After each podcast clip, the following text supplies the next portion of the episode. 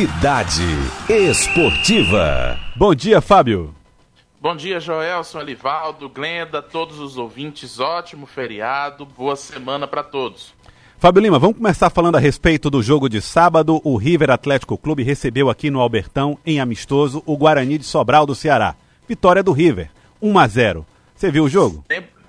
Eu vi pela internet, a transmissão Sim. que o River fez. Né? Eu sigo aqui no, no meu isolamento, na consulta agora aqui, conversando com a doutora aqui. Tem mais uma consulta nos próximos dias. Estou seguindo minhas regras aqui para continuar trabalhando. E o River fez uma transmissão pela internet. Transmissão que reuniu aproximadamente 6.500 visualizações, já que a gente está nessa onda aí de transmissão online dos clubes. O River divulgou os números, inclusive.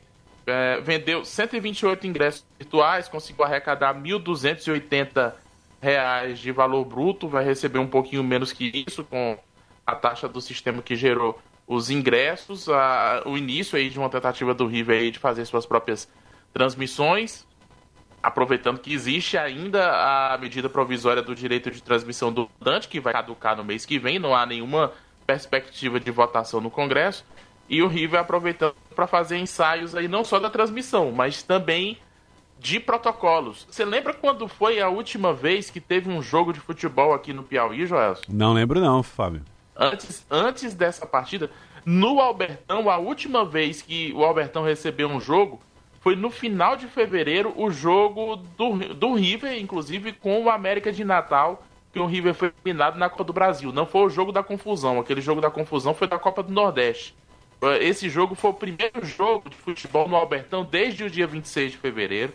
Foi o primeiro jogo oficial do River no Piauí desde o dia 11 de março que foi quando o River perdeu para o Picos no Lindolfo Monteiro pelo Campeonato Piauiense. Foi a última partida, inclusive, antes da suspensão do Campeonato Piauiense. E foi o primeiro jogo de futebol desde o dia 15 de março.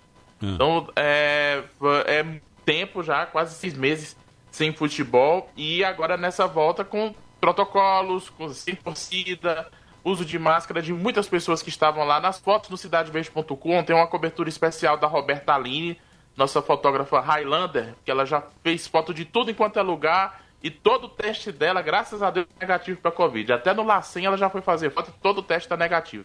Hum. E a Roberta fez uma cobertura especial mostrando, inclusive, policiais de máscara, equipe, comissão técnica, todo mundo ali do River no banco de reserva usando máscara, mantendo distanciamento. Jogadores, ao invés de ficarem no banco de reservas, ficaram na arquibancada de máscaras também treinador chamava para fazer aquecimento, entrar no jogo, saía da arquibancada para ir pro gramado. Então, todo um cenário diferente que serve de ensaio para a Série D do Campeonato Brasileiro que começa no dia 20. Então, foi um amistoso que serviu para tudo. Serviu para é, retomar o futebol, serviu para ver as condições do Albertão, ver o que, é que precisa ser feito pelo próprio River para poder sediar as partidas daqui para frente e de ensaio para um River que almeja voltar para a Série C do Campeonato Brasileiro e que viu problemas.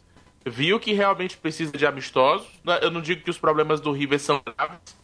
É, eu fiz até um artigo no cidadeverde.com colocando isso, né, que o River esteja com sérios problemas, mas o River é, precisa fazer amistosos porque treino é treino e jogo é jogo. Ele precisa dar ritmo de jogo e precisa dos reforços que o Flávio Araújo falou que está precisando. Precisa de nomes para completar o plantel, para não ficar dependendo só de uma ou outra peça e ter peças de reposição que consigam dar conta do recado ao longo da partida. Em geral, é a avaliação que eu faço desse jogo. E o River quer fazer um outro jogo. Quer encarar o Fluminense, que está se preparando para a segunda divisão do Campeonato Piauiense. Então, nas próximas, nos próximos dias, a gente deve ter um novo protocolo aí solicitado pela, pelo River para a Prefeitura de Teresina para poder autorizar mais um jogo no estádio Albertão, para o River se acostumar também com o estádio Albertão, que vai ser o local dos Jogos do Galo na Série D. River venceu por 1 a 0 o Guarani de Sobral. A gente pode ouvir o Flávio Araújo, né, que falou na transmissão, inclusive, do próprio River a respeito desse jogo amistoso no último sábado. Nós precisamos jogar. Na verdade, na verdade, estamos até um pouco atrasados com relação a jogos, né? Então foi importante no primeiro tempo, o primeiro tempo foi muito bom com relação à marcação, com relação à poste bola, a transição, a construção. Poderíamos ter criado mais, faltou um pouquinho mais de criação. Mas fizemos um bom primeiro tempo. Praticamente, você tem uma ideia, o Mondragão não fez uma defesa, né? No segundo tempo, É, voltamos também com a mesma expulsão, mas também com pouca posse de bola. Em resumo, é isso, Joelson. Primeiro tempo que o, o Mondragão não foi acionado, mas no segundo tempo foi, depois que o River fez várias substituições. É, é algo que o próprio Flávio Araújo falava. Precisa de reforços em quatro setores, ou seja, quase todos os setores aí do, do time, e precisa fazer mais jogos, mais amistosos, para quando chegar na, na estreia na Série D do Campeonato Brasileiro, o time está em ponto de bala para poder buscar o acesso para a Série C. Tá aí River Atlético Clube, 1x0 em cima do Guarani do Sobral, jogo que aconteceu no sábado à tarde. Pela Série D, na fase preliminar, jogo de ida, o Baré, do Rio Grande, do Roraima, perdão, venceu por 3 a 0 o Ipiranga do Amapá, Fábio. Esse jogo é definitivo para Altos e River, porque desse confronto entre Baré é, e Ipiranga vai sair o último adversário do River na fase de grupos. A CBF mudou o formato das, da quarta divisão desse ano é, vão ser quatro confrontos preliminares, é, playoffs, para definir os times que vão entrar na fase de grupos. Então o Baré sai na frente, mesmo com cinco casos de Covid no elenco, é, no fim de semana. Fizeram os testes na quinta-feira, receberam no sábado à noite. Tá funcionando tudo ok, viu, CBF? Tá, tá uma maravilha. Padrão Série A de atraso no, na entrega dos resultados. E o Baré conseguiu vencer mesmo assim o Ipiranga por 3 a 0 No jogo de volta pode perder por dois gols de diferença. Teve esse jogo que vale para o grupo do River e do Altos, mas teve um outro jogo, Joelson, que foi bem bacana nessa Série D.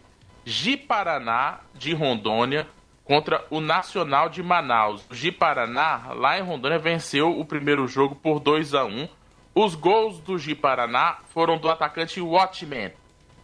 Watchman? Watchman, anota. Tipo W-A-W-A-T-T né? H-I-M de Maria é M. Watchmen.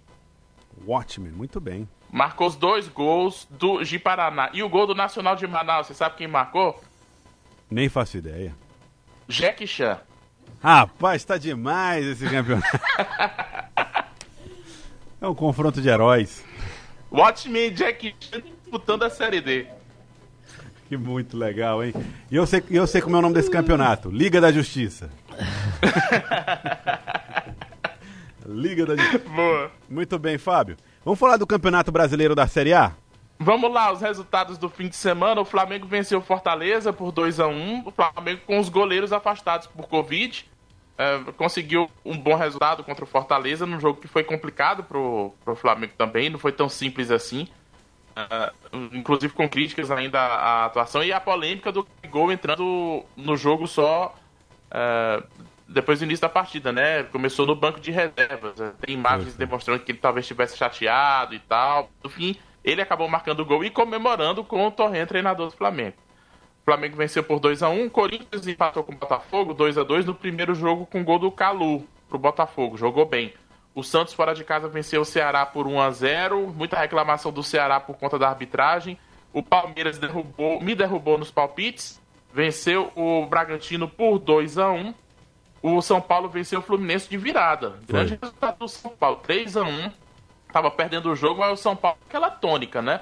Você, ou é 8 ou 80, ou faz, mantém o padrão, mantém, mantém o estilo, mas acaba correndo esse risco de fazer um, uma grande vitória ou acabar sendo derrotado. São Paulo vencendo mais uma.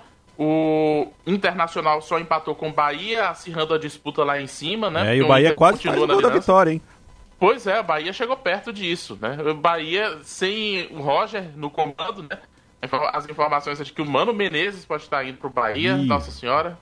É. é. Tá, tá tudo certo e agora querem bagunçar.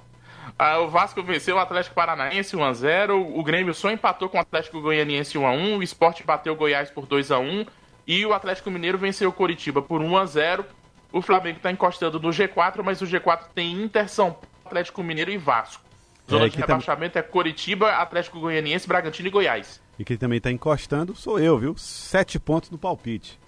É, Segura bem. Aí, vem. Segura tá aí, Vasco. É, é assim, é assim que recupera.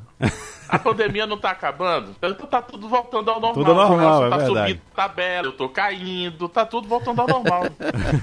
a propósito de, de, de, voltar ao normal, o que não foi nada normal foi o Grande Prêmio da Itália de Fórmula 1 ontem, Fábio Lima. Nossa, Pierre mãe, Gasly da AlphaTauri, conseguiu a sua primeira vitória, chegou em primeiro lugar, seguido de Carlos Sainz, da McLaren, chegou junto ali, quatro uhum. décimos apenas atrás do, do, do, Pierre Gasly, e Lance Stroll, que desperdiçou a chance de vencer essa corrida, chegou em terceiro lugar com a Racing Point. Nada Aí de Mercedes, nada de Red Bull e Ferrari muito menos. Ferrari foi, foi quebrar pelo caminho, né?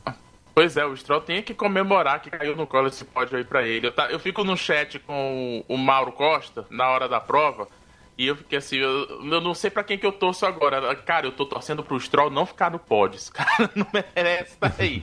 Eu tô torcendo é contra. Tô torcendo muito pelo Gasly, porque a, apesar de ter começado a prova em décimo ou décimo primeiro, tava fazendo uma boa prova antes da batida, né? Para quem não viu a corrida, a gente teve um, um, Magnussen provocando um safety car, depois teve uma batida do Leclerc, a prova ficou parada por meia hora, misturou tudo ali.